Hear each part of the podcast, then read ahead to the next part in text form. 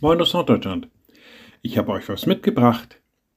Ja, wenn der Vater so nach Hause kommt oder die Mutter und diese Worte sagt, dann ist Begeisterung da. Ich habe euch was mitgebracht.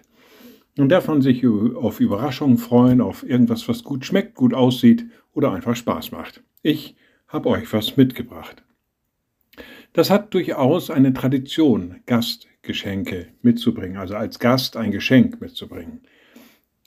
Und das hat sich eigentlich bewährt, auch über viele, viele Jahre und war so üblich. Wenn man irgendwo hinkam, brachte man etwas mit als Geschenk.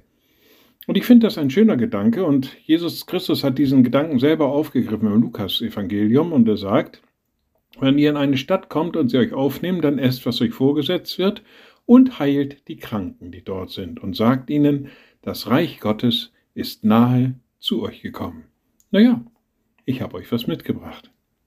Liebe Schwestern und Brüder, ich lade Sie ein zu einem kurzen Gebet und anschließend zu einem gemeinsamen Vater unser. Ein mächtiger Gott, guter himmlischer Vater, wir sind von dir in deinem Sohn reich beschenkt. Er hat uns all das mitgebracht aus seinem himmlischen Reich, wovon wir heute noch genießen dürfen. Gnade, Liebe, Barmherzigkeit, Vergebung, Versöhnung.